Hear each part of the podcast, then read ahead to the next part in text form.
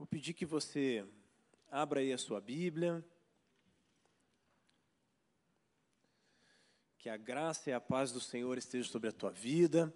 Você que nos acompanha também pelo YouTube, Deus te abençoe e que você receba aí onde você está também da graça, do favor abundante do Senhor sobre a tua vida. Em nome de Jesus, vou pedir para você abrir a sua Bíblia no livro do profeta Amós, no capítulo 9, profeta Amós, no capítulo 9, nós vamos ler do versículo 11 ao 15.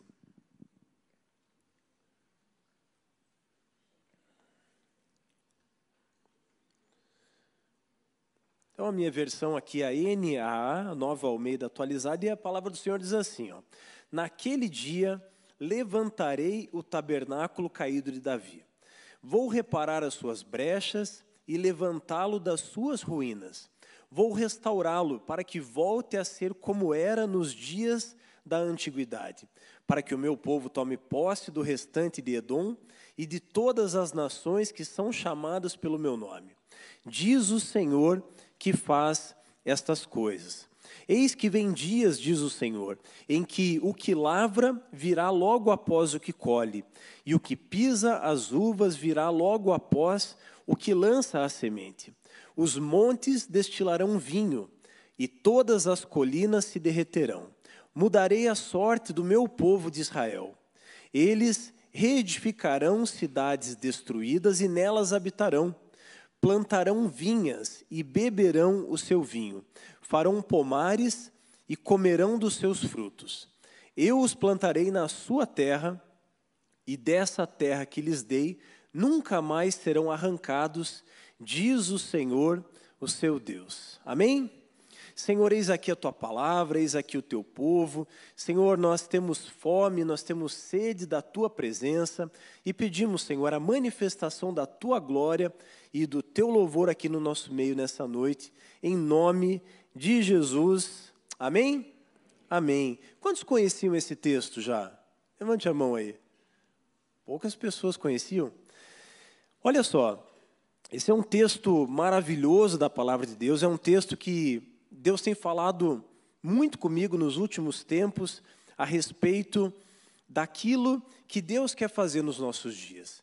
Eu creio que coisas novas Deus está fazendo, e isso não é simplesmente um jargão, não é simplesmente algo que a gente repetidamente vai falando, mas eu creio que verdadeiramente Deus está fazendo coisas novas no nosso meio. Nós cantamos aqui que até que o Senhor venha, nós continuaremos adorando o nome dEle, nós continuaremos clamando pelas obras maravilhosas dEle, até que Ele venha. E eu creio, meus irmãos, que a vinda do nosso Senhor Jesus, ela não está muito distante, e por isso eu creio que essa palavra, a palavra do Senhor, a palavra é, que Deus usou aqui a, a, boca do profeta Amós. Eu creio que essa palavra ela é uma palavra muito atual para os nossos dias. Eu quero chamar a atenção de vocês. Eu fiz a leitura do 11 ao 15 porque é o, recorte aqui do texto mesmo, mas eu quero chamar a atenção para o versículo 11. Eu quero que você preste bastante atenção no que eu vou ler aqui novamente. Olha só. Naquele dia levantarei o tabernáculo de Davi Vou reparar as suas brechas e levantá-lo das suas ruínas. Vou restaurá-lo. Olha o que Deus vai falar agora aqui. Para que volte a ser como era nos dias da antiguidade. Eu aprendo aqui, lendo esse texto, que Deus está dizendo aqui através do profeta para aquele povo: Ei, eu estou com saudade de alguma coisa que aconteceu algum tempo atrás. Olha o que Deus está falando. Para que volte a ser como era. Eu aprendo aqui nesse texto que, quando Deus fala a respeito do tabernáculo caído de Davi, ou em outras versões, da casa caída de Davi, ele está dizendo que ele sentia falta de algo. Naquele momento, aquilo que Deus queria não estava acontecendo. E aí ele vai dizer através do profeta: Eu estou com saudades daquilo que acontecia naquele tempo. E essa é a primeira verdade que nós aprendemos aqui. Deus tem saudade de alguma coisa. E nós vamos aprender aqui nesta noite o que, que é, o que, que acontecia nesse tabernáculo aqui de Davi, o que estava acontecendo lá, para Deus falar que tinha saudades de algo. Outra coisa que eu entendo aqui, que eu aprendo, é que esse versículo 11, nós lemos do 11 ao 15, esse versículo 11, ele é um princípio da palavra de Deus. Ele é um princípio porque Deus está dizendo assim: olha, naquele dia eu levantarei o tabernáculo caído de Davi. E aí ele fala uma série de coisas, ele diz que ele vai reparar, ele diz que vai levantar, ele diz que vai restaurar, e aí ele vai dizer: para que e aí ele tem uma série de promessas. Aí ele vai dizer: para que o meu povo tome posse de novo da terra, para que o meu povo desfrute de tudo que a terra tem para oferecer, para que a, a, sorte deles seja mudada, para que as cidades sejam reedificadas. Veja que tem uma série de promessas que Deus está fazendo aqui, mas tem um princípio. E o princípio é justamente esse: naquele dia, e aqui é o próprio Deus que está falando. Não é o profeta que vai fazer. O profeta não está pedindo para o povo fazer. Deus mesmo diz: naquele dia eu levantarei o tabernáculo caído de Davi. Então, meu irmão, minha irmã, você que nos acompanha aí na sua casa também, no seu trabalho, perceba que há algo aqui que precisa ser descoberto, há algo aqui que precisa ser cavado nesse texto. Porque se Deus tem saudade de algo, não tem motivo melhor para eu e você buscarmos saber o que, que Deus tem saudade. Eu não sei você, mas a coisa que eu mais quero é agradar o meu Deus. E é óbvio, eu não sou perfeito, você não é perfeito. É claro que nós erramos, nós cometemos falhas, equívocos, mas eu creio que todo cristão, todo aquele que entregou a sua vida para Cristo, Todo aquele que teve um novo nascimento, ele quer acertar, ele quer viver para a glória e para o louvor do nome do Senhor. E é por isso que nós precisamos entender aqui o que, que Deus está falando aqui nesse contexto. E eu quero, antes de nós entrarmos especificamente na aplicação do texto, que é o que mais nos importa, aquilo que Deus quer falar para mim e para você hoje, no ano de 2022, eu quero fazer um, um pano de fundo histórico, rápido, para a gente entender aqui o que estava acontecendo. Olha só, Amós, ele viveu no ano, mais ou menos, esse livro foi escrito lá no ano entre 760 e 765, antes de Cristo. Se a gente voltar um pouquinho na história, Davi viveu ali por volta do ano 1000 antes de Cristo, então, a gente está ali no ano mais ou menos 760.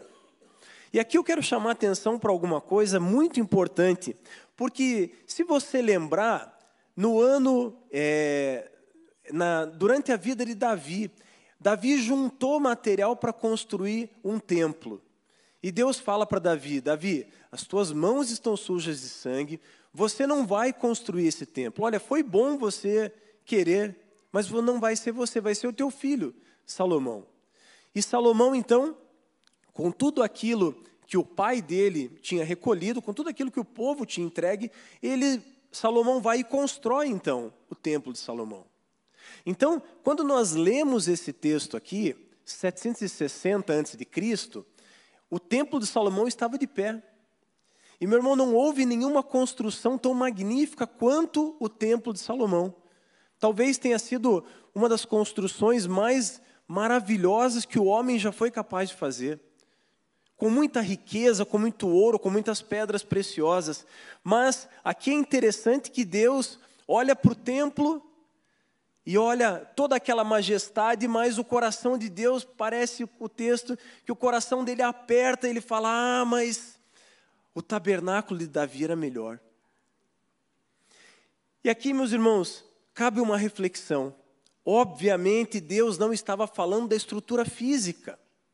Deus não estava atento para simplesmente para aquela construção que eram algumas varas e um tecido por cima. Mas o coração de Deus estava apertado aqui, porque ele tinha saudades do que acontecia dentro daquele templo.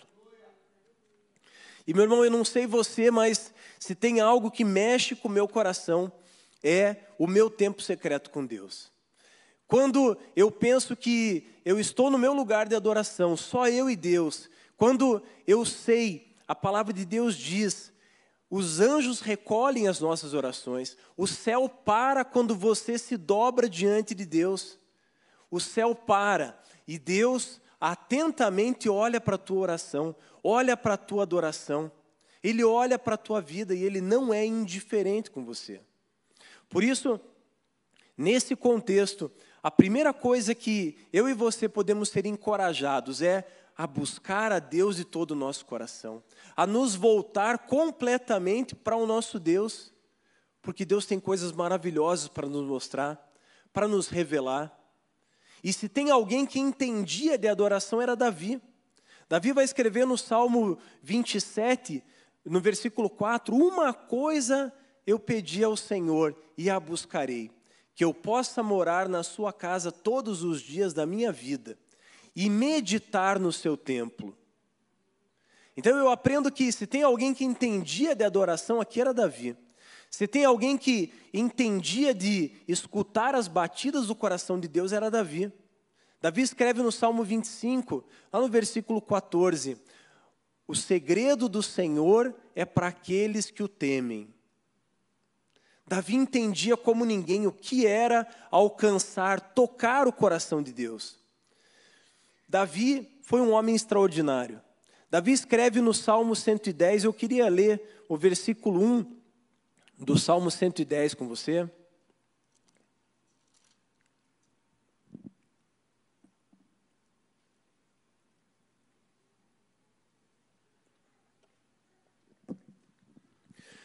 A palavra de Deus diz assim: Disse o Senhor ao meu Senhor: Sente-se à minha direita, até que eu ponha os seus inimigos por estrado dos seus pés.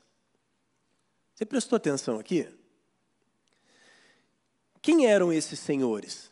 Olha só, disse o Senhor ao meu Senhor: Sente-se à minha direita até que eu ponha os seus inimigos por estrado dos seus pés. Se tem alguém que entendia de adoração, se tem alguém que entendia de ouvir o coração de Deus, era Davi. Davi, aqui eu não sei se em espírito ou se em visão, mas Davi tem uma visão do trono de Deus. Ele está vendo Deus. Ele vai dizer: Disse o Senhor, ou seja, disse Deus ao meu Senhor. Quem era esse meu Senhor? Era o próprio Senhor Jesus. Olha a visão que Davi teve, olha a profundidade onde Davi foi. E eu aprendo que Davi era um homem como eu e como você. Talvez aqui na igreja a pessoa que mais gosta de Davi é o pastor Avison. Pastor Avison, Davi era um homem como nós. E esses dias eu conversava com o pastor Avison e a gente falava: o que será que tinha de diferente em Davi? Porque, meu irmão, esse nível de revelação é algo maravilhoso. Esse homem era extraordinário. Mas voltando aqui no, no contexto do livro de Amós, então, Amós era um pastor. Na realidade, o significado ali do nome dele, é, da profissão dele, poderia indicar que ele também cuidava de gado. Mas ele era alguém do campo, ele era talvez um boiadeiro. E ele cuidava também, ele plantava também sicômoros, que é aquela figueira brava, a mesma árvore por por coincidência ou não, que Zaqueu subiu.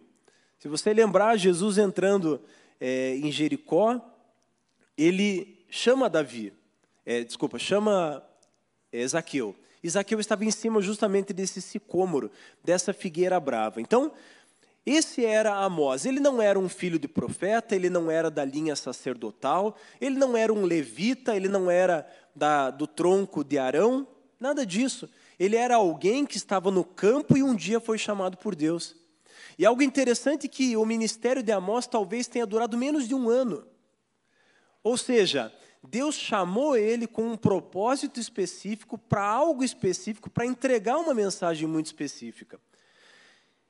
E a Bíblia vai dizer que Amós ele era natural de uma cidade chamada Tecoa. Essa cidade ficava, a título de curiosidade, mais ou menos 10 quilômetros ao sul de Belém e 20 quilômetros ao sul de Jerusalém.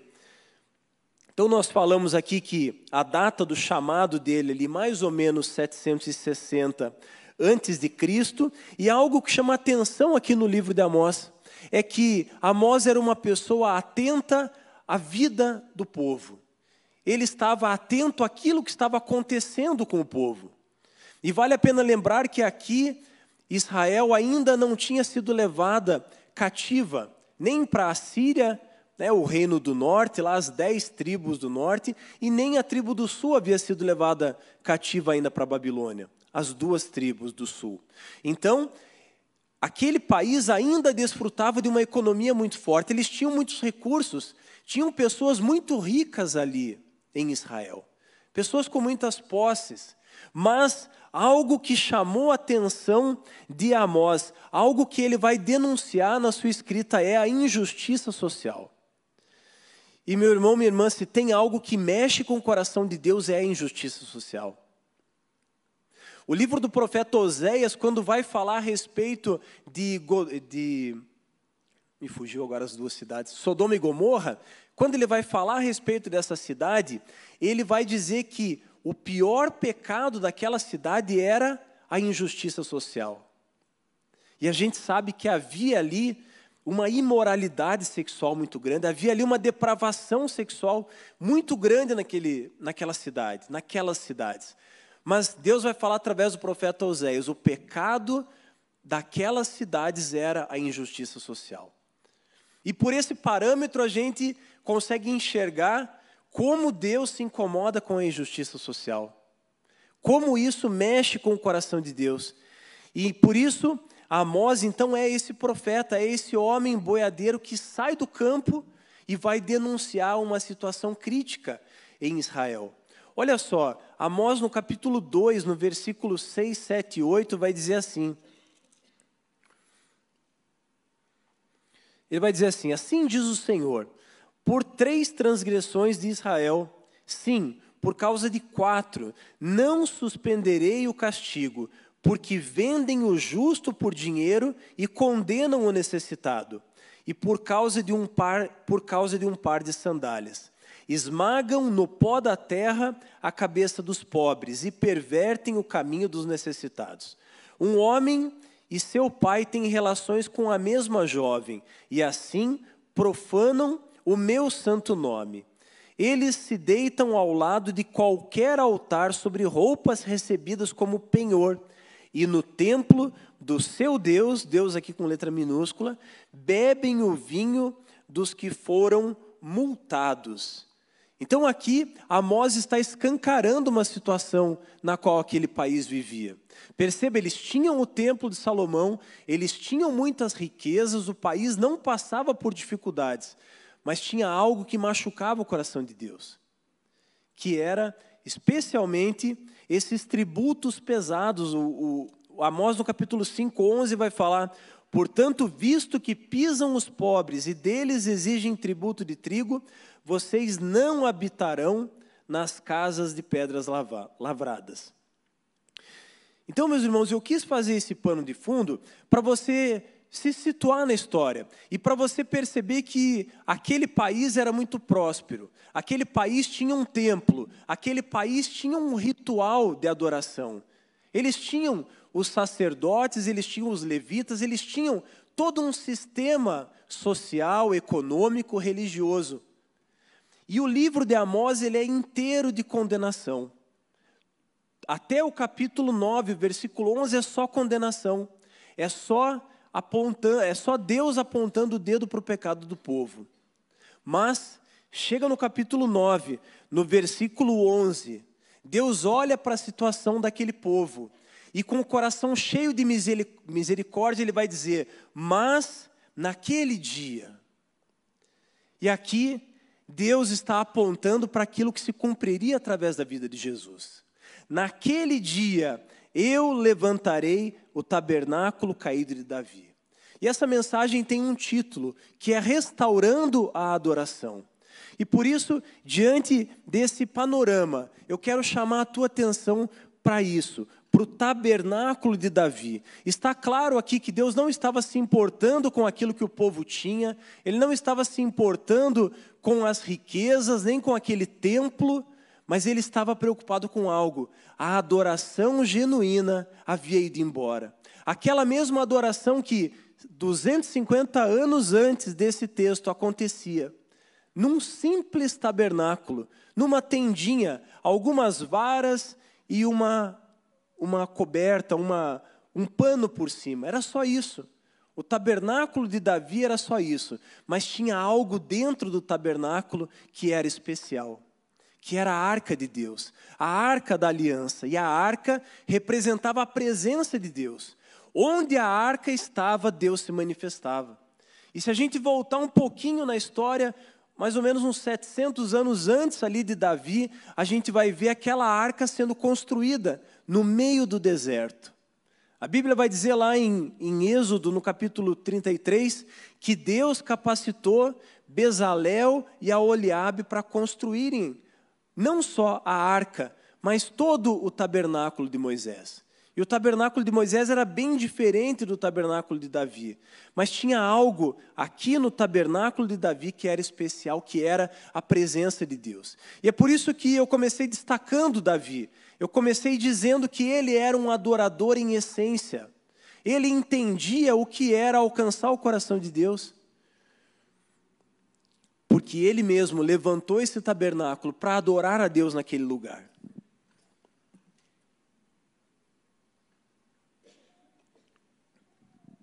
Então, em primeiro lugar, eu quero falar um pouquinho a respeito desse tabernáculo de Davi.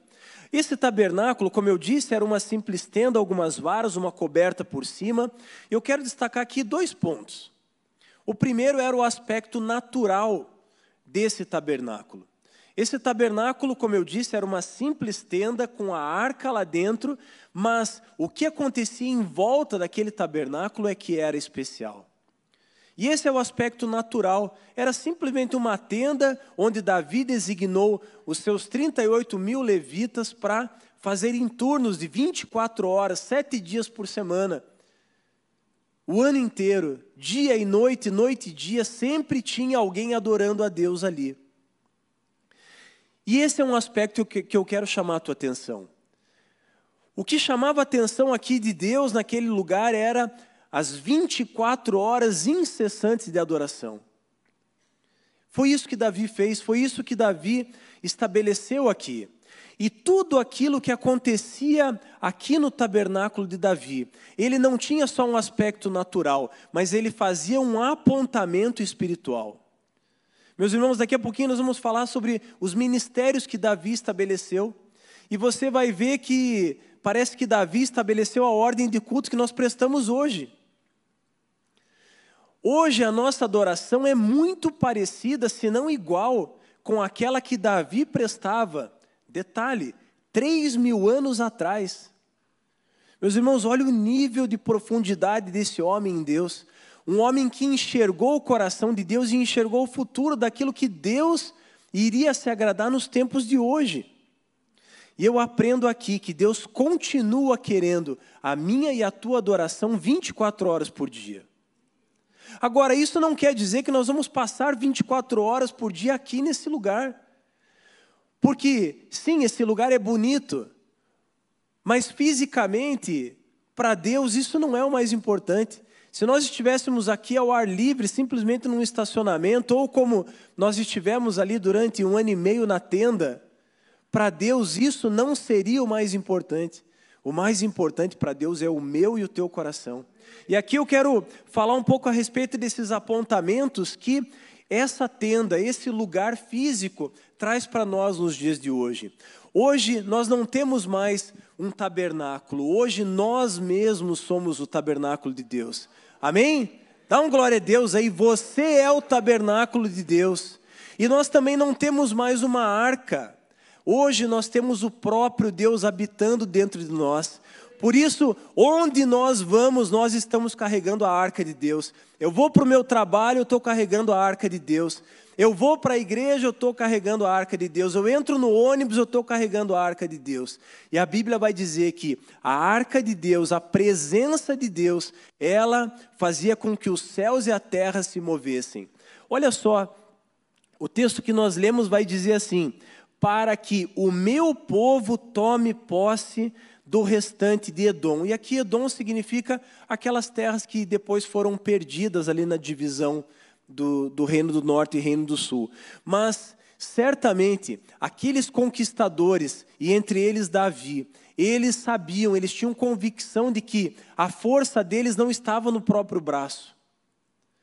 Davi já tinha matado um gigante, Davi já tinha matado um leão e um urso. Davi sabia muito bem que a força dele não estava nele, não estava no físico dele, mas estava na presença de Deus. E foi por isso que Davi levantou um tabernáculo e falou: Senhor, eles vão te adorar aqui dia e noite, porque Davi sabia que se ele tivesse a presença de Deus, ele não precisaria de mais nada. É por isso que ele vai dizer no Salmo 27 que uma coisa só ele gostaria, que era passar todo o tempo na frente daquele tabernáculo, na frente daquela tendinha, oferecendo a Deus adoração. E olha só, antes de nós falarmos especificamente a respeito de adoração, eu já quero te adiantar de antemão que adoração não é cantar simplesmente a Deus. Adoração não é vir no culto e louvar a Deus. Louvar a Deus também é uma forma, uma expressão de adoração. Mas hoje, eu e você, como eu disse anteriormente, nós somos o tabernáculo, nós carregamos dentro de nós a arca e por isso nós precisamos compreender, ter consciência de que somos chamados para prestar adoração a Deus 24 horas por dia. Em tudo que nós formos fazer, a nossa adoração não pode ser medida por duas horas semanais aqui nesse tempo nesse templo. Esse lugar é maravilhoso, esse ajuntamento santo é maravilhoso. A Bíblia vai dizer que, no Salmo 133, que Deus ordena a bênção no ajuntamento, tudo isso é verdade. Mas nós não podemos medir a nossa adoração a Deus simplesmente por um momento, no domingo, ou na sexta, ou num TDL, ou num sábado, seja qual for o horário que nós prestamos culto coletivo a Deus. Não. Eu e você somos chamados, enquanto tabernáculos de Deus, para prestar culto a Ele 24 horas por dia. E olha a dimensão da profundidade aqui de Davi. Davi estabeleceu lá, de frente com aquele tabernáculo, ele estabeleceu alguns ministérios.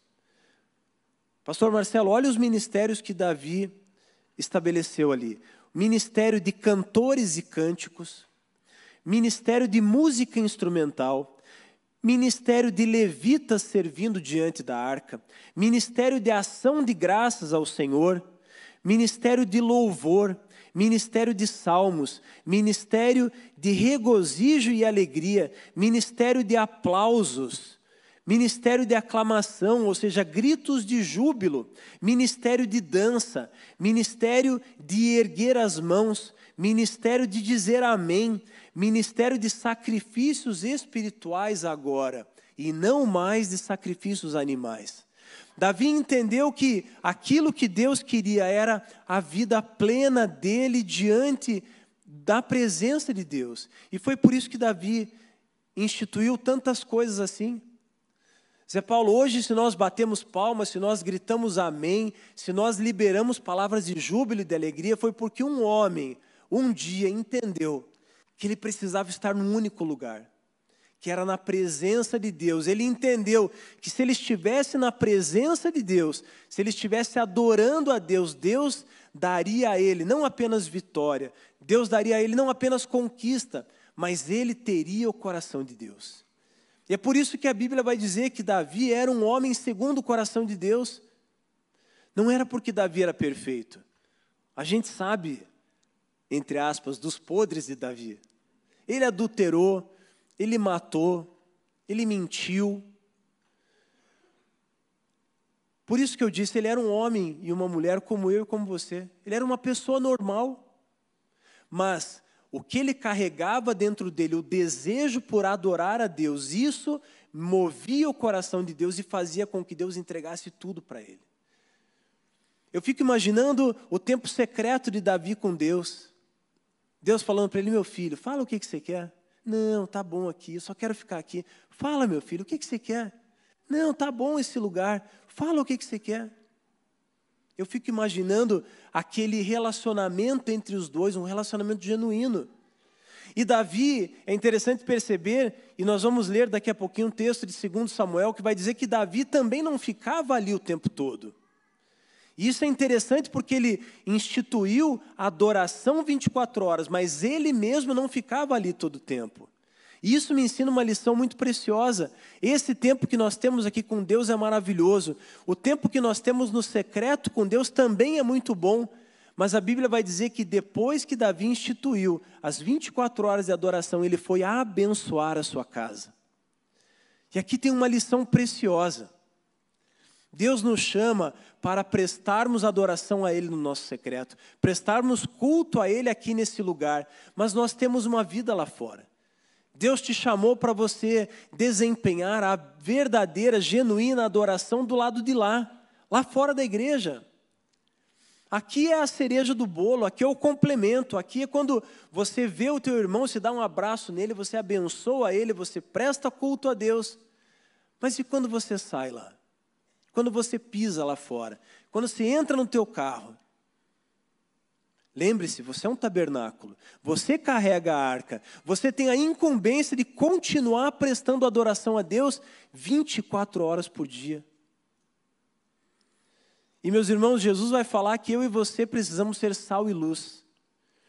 E eu aprendo aqui que quando eu saio aqui desse lugar, desse lugar maravilhoso, quando eu saio daqui, é ali fora que eu preciso ser sal e luz. É ali fora que eu preciso mostrar que eu estou carregando a arca da aliança. É lá fora que eu preciso mostrar, ei, eu trago Deus aqui dentro de mim. O mesmo Deus que criou todas as coisas, que criou o universo, que criou tudo que existe no mundo, em cima dos céus e debaixo dos céus. Eu carrego esse Deus dentro de mim. E por isso, onde eu chego é terra santa. Onde eu chego, a circunstância muda. Onde eu chego, os céus se abrem. Onde eu chego e estendo a minha mão, algo vai acontecer. Quando eu libero uma palavra profética sobre a vida de alguém, não é simplesmente uma palavra. Eu estou carregando a arca dentro de mim, eu estou pronunciando as verdades da presença de Deus para alguém. Por isso, meu irmão, minha irmã, nós não podemos nos contentar simplesmente com aquilo que nós vemos ao nosso redor. Eu e você fomos chamados para virar o mundo de ponta cabeça. Onde nós chegamos, nós precisamos apresentar a arca da aliança para as pessoas que estão ao nosso redor. Você não pode aceitar e aqui não entenda como uma rebeldia, nem como um determinismo, mas precisa haver um inconformismo dentro de você. Você não pode aceitar situações que Deus falou para você que não são normais.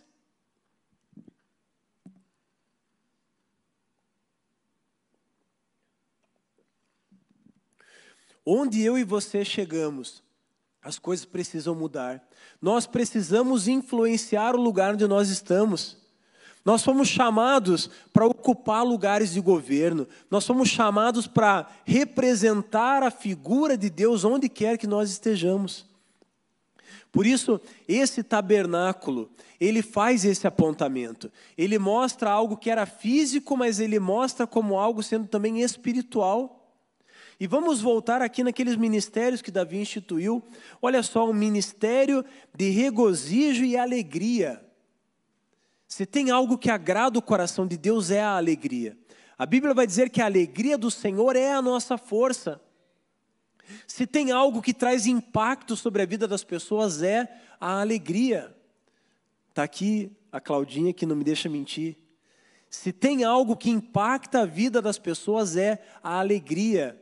Meu irmão, minha irmã, um sorriso pode transformar todas as circunstâncias. O ministério de aplausos, ministério de aclamação, gritos de júbilo. Olha que maravilha isso. Ministério de dança, ministério de erguer as mãos, ministério de dizer amém.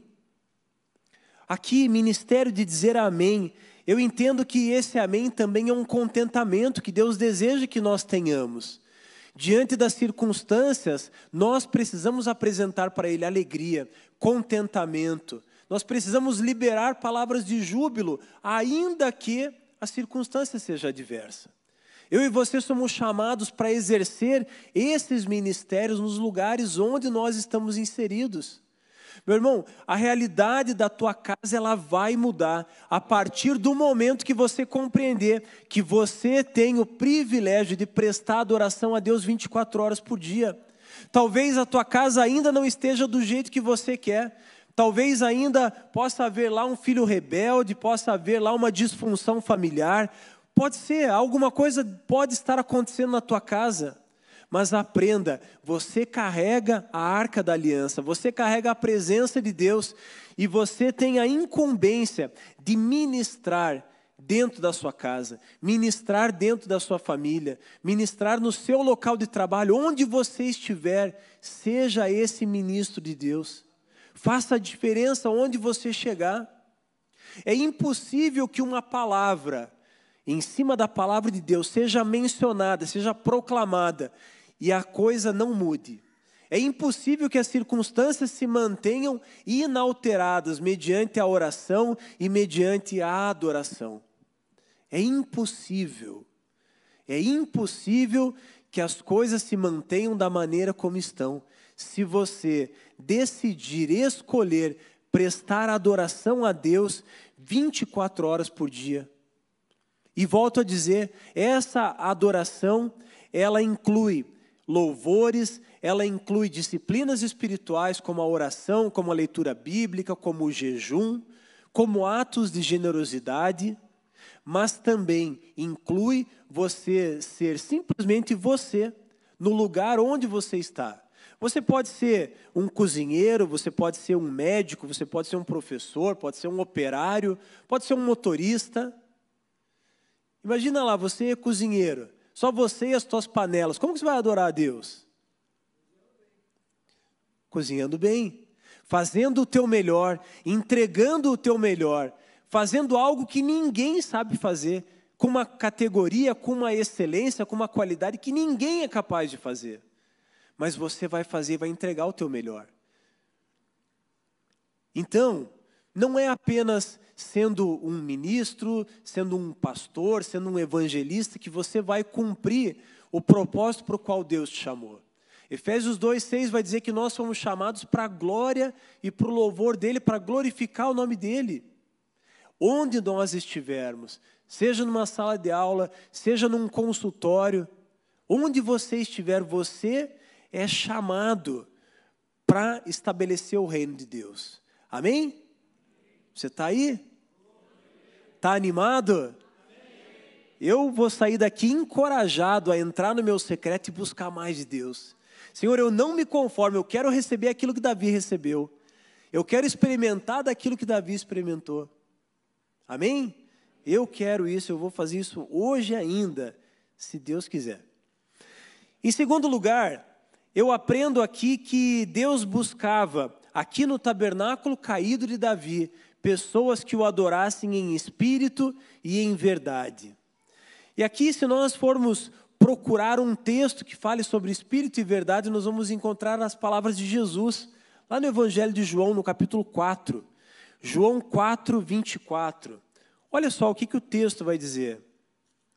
Jesus aqui fala com a mulher samaritana.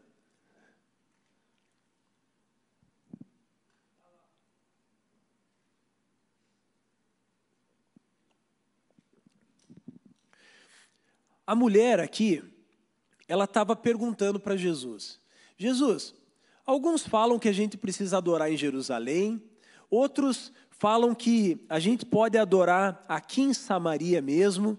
O que, que o Senhor fala sobre isso? E aí, Jesus vai falar,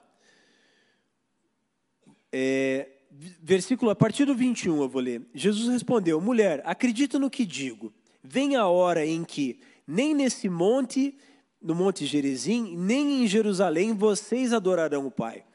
Vocês adorarão o que não, vocês adoram o que não conhecem. Nós adoramos o que conhecemos, porque a salvação vem dos judeus. Mas vem a hora e já chegou em que os verdadeiros adoradores adorarão o Pai em espírito e em verdade, porque são esses que o Pai procura para seus adoradores. Então, olha só, aqui Deus está falando de adoração em espírito e em verdade. É isso que Deus estava procurando. Adoradores que o adorassem em espírito e em verdade. Então, quando eu leio esse texto, quando eu encontro essas verdades aqui, a reflexão que tem que vir ao meu e teu coração é: o que significa adorar a Deus em espírito e em verdade? Você já procurou saber o que é adorar a Deus em espírito e em verdade? Se ele está falando aqui que é em espírito e em verdade, obviamente que não se trata apenas de um gestual, não se trata apenas de um rito, não se trata de vir no culto ou em algum outro lugar e simplesmente levantar as mãos e dizer amém. Não se trata disso. Até porque, se a gente voltar no contexto de Amós, existia lá o templo de Salomão. E lembre-se, Deus não rejeitou aquele templo. Se você já leu 2 Crônicas 7, você vai ver que quando Salomão está inaugurando o templo, a glória de Deus vem sobre o templo. Ou seja, Deus aprovou aquele templo, Deus gostou daquele lugar, mas Deus não encontrou ali adoração em espírito e em verdade. E eu aprendo aqui, olhando para o texto do profeta Amós, que Davi sim entendeu, Davi sim compreendeu o que, que significava adorar em espírito e em verdade. Vamos entender então um pouquinho o que, é esse espírito e verdade. Então, nós falamos aqui que não é simplesmente um gestual, embora ele possa incluir também um gestual.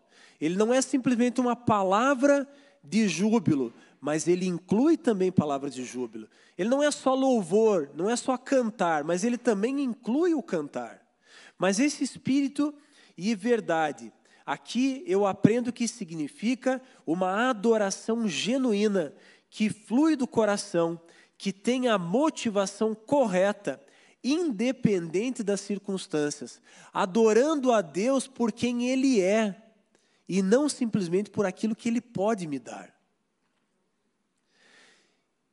E onde que eu enxergo isso em Davi? Davi vai escrever, por exemplo, no Salmo 51, que aquilo que agrada a Deus é um coração quebrantado e contrito, esse coração Deus não desprezaria. Então, eu entendo, e fazendo uma junção, uma convergência desses dois textos, eu entendo que essa adoração genuína, essa adoração verdadeira, que flui do coração e que acontece independente das circunstâncias, aponta para uma confiança e para uma fé inabalável em Deus independente das circunstâncias. Jesus ele não disse que nós nos tornaríamos cristãos e nós não teríamos nenhum problema. Pelo contrário, Jesus vai dizer: Olha, eu já vou te avisando, vocês vão ter aflições. Olha, já vou te avisando, se você quer me seguir, negue-se a si mesmo. Então, Jesus foi muito sincero quando disse isso. Mas ele também estava dizendo que aqueles que quisessem segui-lo iriam segui-lo por aquilo que ele é e não simplesmente por aquilo que ele nos dá. E é bem verdade que Deus ele é um Deus galardoador, ele é um Deus abençoador. A palavra de Deus diz que ele tem prazer, ele tem alegria em nos dar. A Bíblia diz que se nós batêssemos a porta, ele abriria. A Bíblia diz que se nós o buscássemos, nós o encontraríamos. A Bíblia diz que se nós chamássemos por Ele, Ele nos atenderia. E vários outros textos do Antigo Testamento mesmo vão falar a respeito dessa natureza de Deus, uma natureza abençoadora. Jeremias 33, 3, por exemplo, vai dizer: Clame a mim e eu te responderei, e te mostrarei coisas insondáveis e maravilhosas que você não conhece.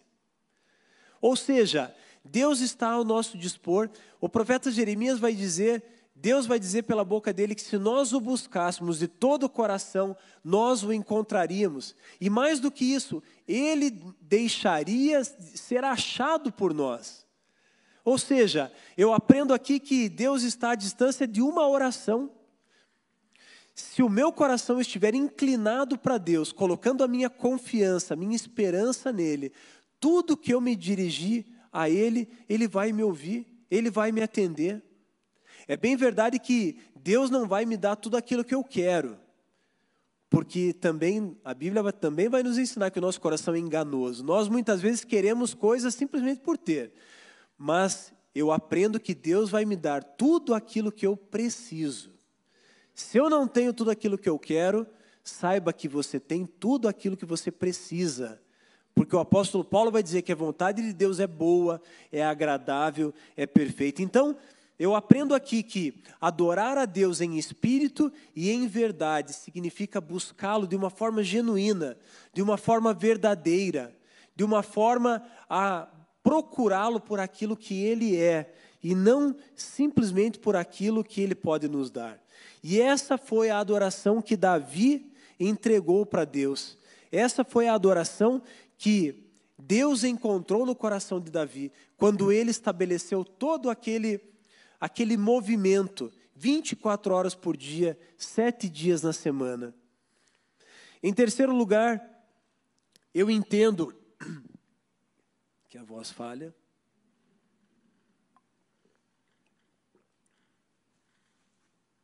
Em terceiro lugar, eu entendo que restaurar a adoração significa também restaurar um apontamento para a eternidade.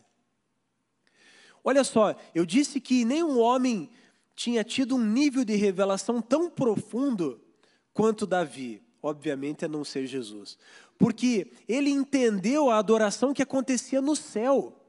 Ele não simplesmente estabeleceu algo terreno. Ele estabeleceu algo terreno, sim, mas ele estabeleceu olhando para um padrão do céu.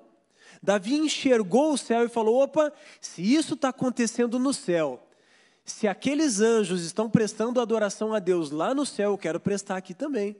Eu não quero esperar chegar no céu para adorar a Deus, eu quero adorar Ele agora. Olha o que, que o texto de Apocalipse vai dizer. Apocalipse no capítulo 7, os versículos 9 e 10. O texto vai dizer assim, ó, Apocalipse 7, 9 e 10. Depois destas coisas, vi e eis que grande multidão que ninguém podia contar, de todas as nações, tribos, povos e línguas, em pé diante do trono e diante do cordeiro, vestidos de vestes brancas, com ramos de palmeiras nas mãos. Eles clamavam, dizendo: Ao nosso Deus, que está sentado no trono, e ao cordeiro pertence a salvação. Meu irmão, minha irmã, Davi enxergou isso. Davi enxergou o ambiente de adoração que acontecia no céu. E ele falou: Eu vou reproduzir isso aqui. Agora, qual é o impedimento que eu e você temos hoje de reproduzir aquilo que acontecia no céu também através das nossas vidas? A resposta é nenhum. Não há nenhum impedimento.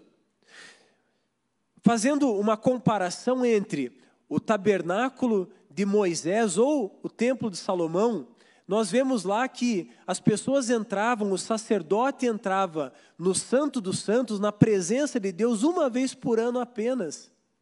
Aquela pessoa entrava uma vez por ano. Mas Davi, quando monta esse tabernáculo, ele está apontando para o futuro. Ele vai falar: ei, vai chegar um tempo em que não haverá nenhum impedimento para que você esteja face a face com o teu Deus. Era isso que Davi estava transmitindo ali. Essa é uma das verdades espirituais que eu e você podemos tomar posse e entender que hoje nós podemos acessar esse lugar em Deus.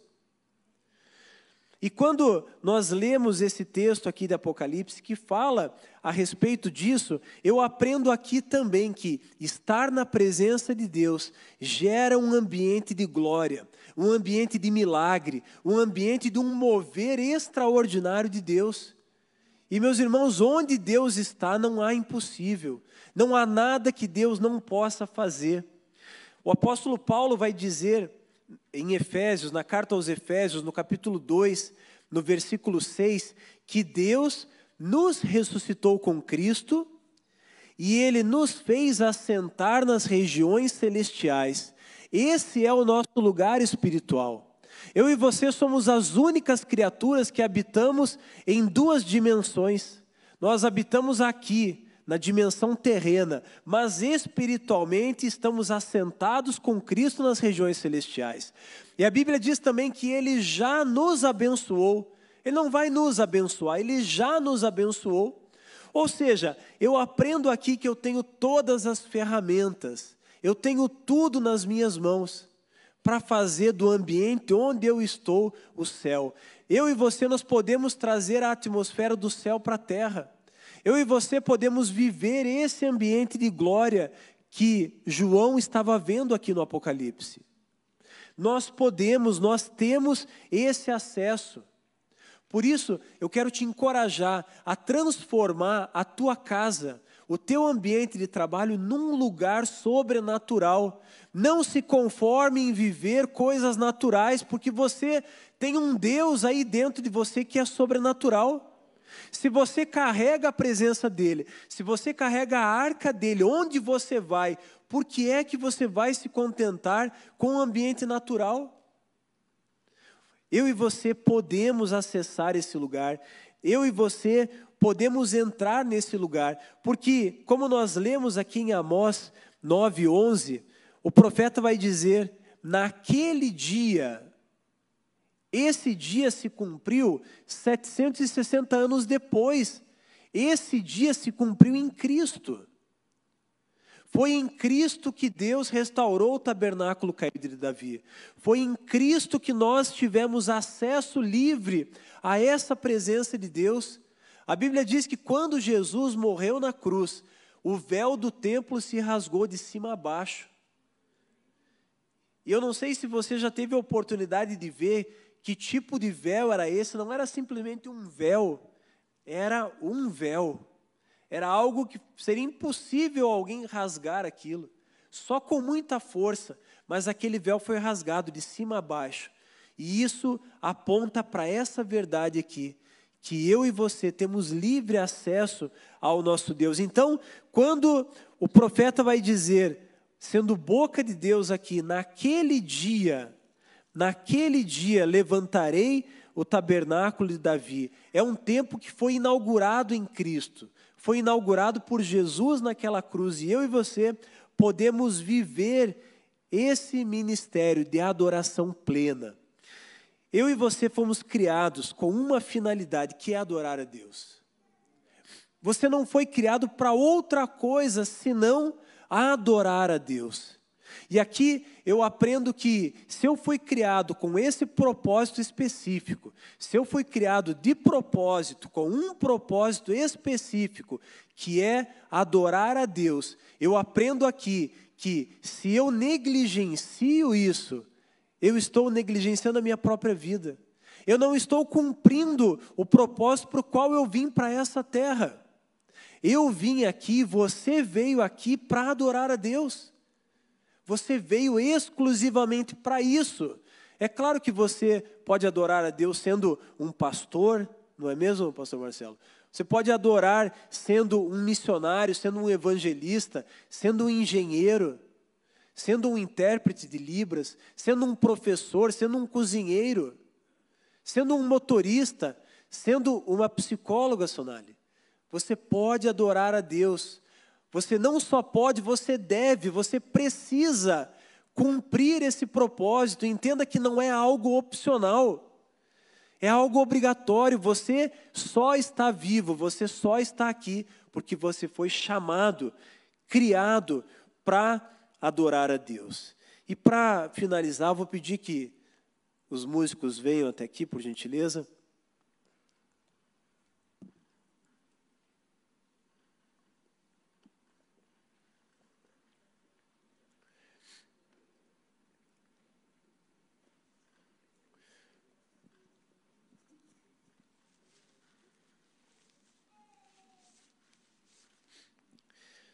Meu irmão, minha irmã, Deus tinha saudade daquela adoração 24 horas.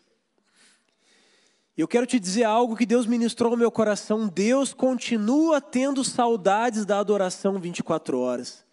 Deus continua ansiando para que você ofereça a sua vida como um sacrifício agradável a Ele. Deus continua tendo saudades do lugar secreto, da tua adoração no teu trabalho, da adoração que você presta na tua casa, Deus continua tendo saudades da adoração 24 horas. Mas Como adorar a Deus? Nós falamos sobre isso. A tua adoração verdadeira começa quando você sai daqui e sai daqui entendendo essas verdades. Meu irmão, minha irmã, não haverá a mínima possibilidade de nós cumprirmos o propósito de Deus, não haverá possibilidade de restaurarmos a nossa família, restaurarmos os nossos casamentos, de trazermos os nossos filhos de volta para dentro de casa sem adoração. Se a tua vida hoje vive uma disfunção, saiba que o remédio para tudo isso é a adoração 24 horas. Deus continua tendo saudades dessa adoração. O profeta Amós vai dizer aqui, Deus vai dizer através dele que ele vai reparar as brechas, ele vai levantar as ruínas, ele vai restaurar esse ambiente de glória para que ele volte a ser como era nos dias da antiguidade. Vou pedir que toda a igreja se coloque em pé.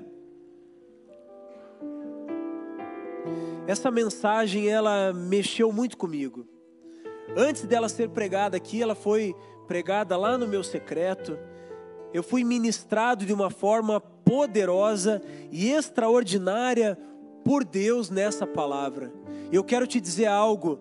Desde o dia que eu fui ministrado por Deus nessa palavra, minha vida nunca mais foi a mesma.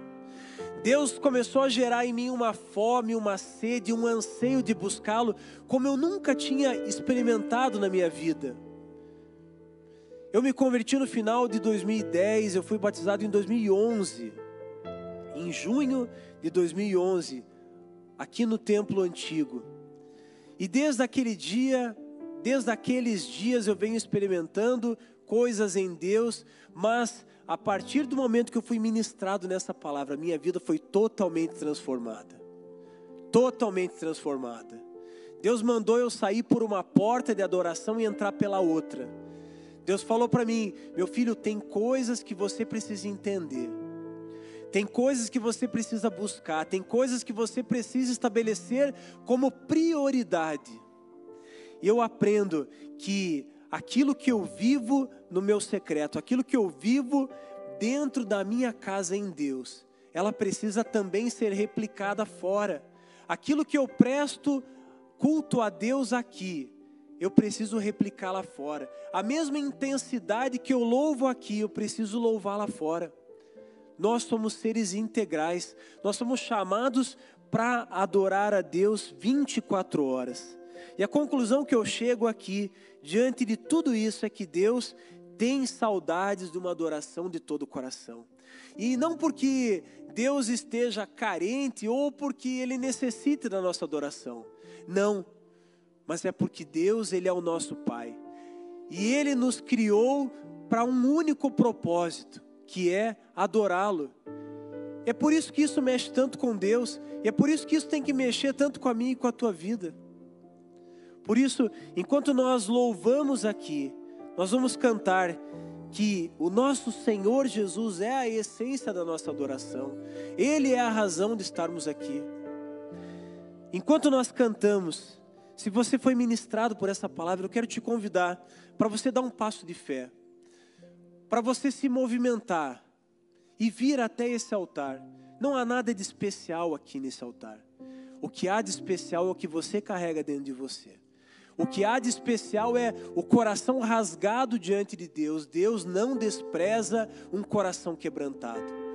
Por isso, se a tua adoração um dia ficou perdida em algum lugar, ou talvez você chegou aqui sem entender muito bem o que é adoração, talvez você nunca tenha nem entregado a sua vida a Jesus. Esse é o tempo. Essa é uma noite de salvação. Essa é uma noite de cura. É uma noite de libertação. Essa é uma noite de alinhamento com o trono de Deus. Esse é o tempo de eu e você estarmos no centro da vontade dEle, porque ali Ele vai fazer a boa obra. Ali ele vai cumprir os propósitos dele na minha e na tua vida. Amém? Vamos adorar o Senhor. Esmorece e o resto desaparece simplesmente a ti me chego,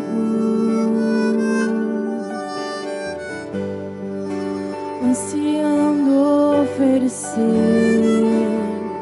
algo de valor para abençoar teu coração.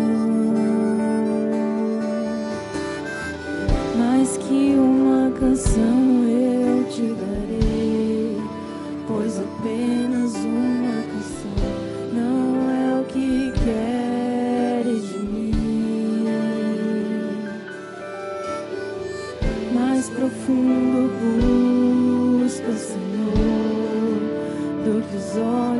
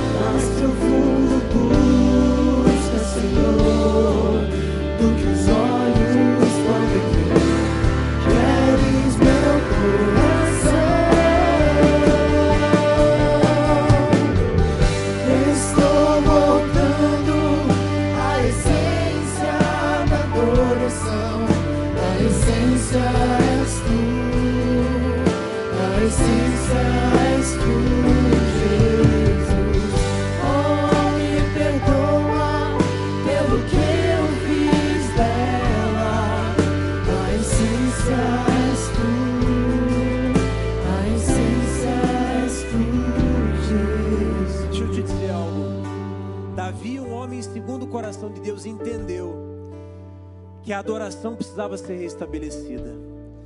Jesus entendeu que ele precisava adorar o Pai. Meus irmãos, eu dei só dois exemplos. Se eles entenderam isso, quem somos nós para não entender? Quem somos nós para achar que nós não precisamos nos quebrantar diante de Deus? Eu quero te chamar mais uma vez. Deixe o seu lugar. Venha. Pode parecer um movimento qualquer você vir aqui na frente, mas não é.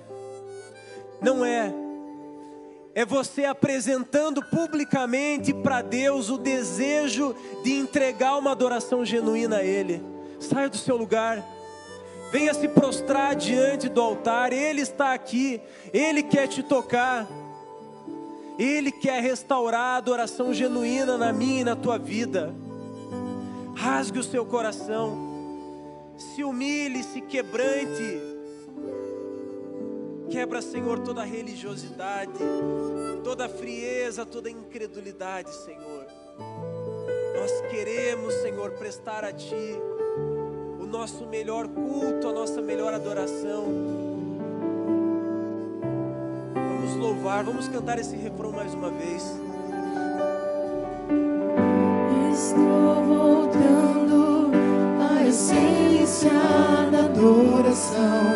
A essência és tu, a essência és tu, Jesus.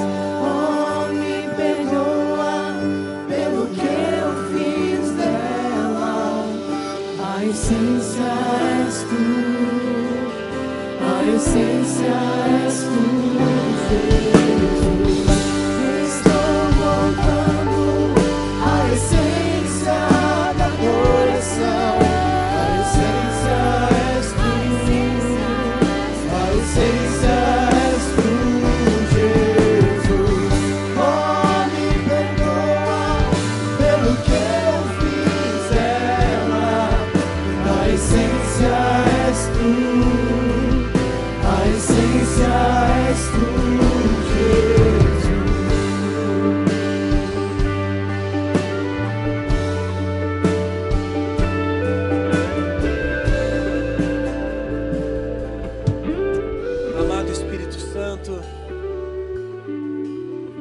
aqui a tua igreja, Senhor.